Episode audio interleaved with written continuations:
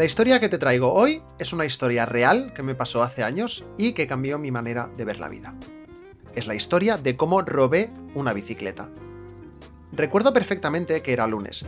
Me dirigía a la universidad y yo tenía bastante cansancio acumulado por el fin de semana de fiesta que me había pegado.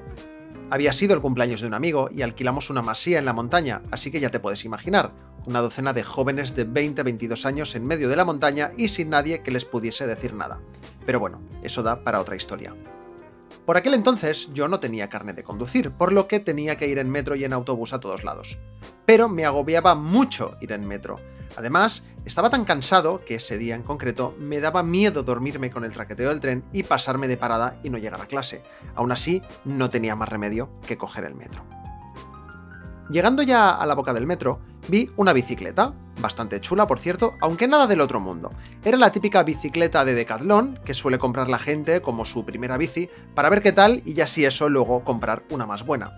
El caso es que me di cuenta de que estaba apoyada en una farola y no estaba atada a ella.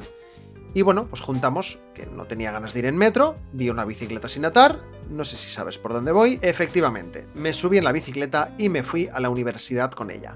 Mi idea era dejarla de nuevo donde la había encontrado al volver a casa después de clases y por la tarde ir a trabajar ya en metro.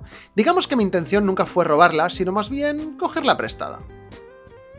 Hasta aquí todo bien, llegué a la universidad despejado y contento de no haber tenido que ir en metro. Mucha gente iba a estudiar en bicicleta y por suerte teníamos una especie de habitación donde podíamos dejarlas sin necesidad de amarrarlas a ningún sitio, ya que ahí solo entraban las bicis de la gente de la universidad, por lo que, bueno, nadie me preguntó si esa bicicleta era mía o si era nueva o qué.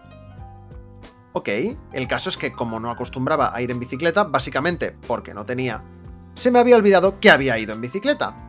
Y sí, me volví a casa en metro. La verdad es que no pensé en la bicicleta en ningún momento durante el resto del día. No fue hasta llegar al trabajo que cuando un compañero llegó tarde quejándose de que le habían robado la bici y que llevaba todo el día buscándola. Por lo visto, la sacó de casa para dar un paseo, pero se había dejado el casco dentro, por lo que la apoyó un momento en la farola y entró a por el casco, con la sorpresa de que al salir ya no había bicicleta. En ese momento yo me morí de vergüenza. Yo sabía que vivía eh, por mi barrio, pero no sabía que vivía justo ahí. Pero bueno, le pregunté dónde vivía para asegurarme y si tenía alguna foto de la bicicleta, yo haciéndome el tonto. Por supuesto, no le dije nada, y al día siguiente devolví la bici. La dejé donde la había encontrado e hice sonar el timbre repetidamente hasta que salió mi compañero de su casa. Le dije que la había encontrado tirada en un callejón que había cerca de mi casa y que bueno, como vivíamos cerca, había decidido traérsela. Me dio infinitamente las gracias y hasta me invitó a comer ese día después de clases y antes de ir al trabajo.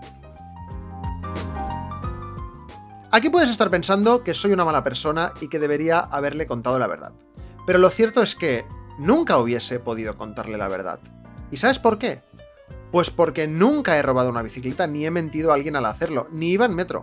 Lo único cierto en esta historia es que por las mañanas estudiaba y por las tardes trabajaba, eso sí que es verdad. Y por si te lo preguntas, pues sí, iba en bicicleta, pero era la mía, por cierto, de Decathlon también. Toda esta historia era una mentira. Y de eso va a ir esta semana, de hacer fotos buscando la mentira. Vamos a trabajar este concepto, así que, ale, rienda suelta a tu creatividad y nos vemos la semana que viene.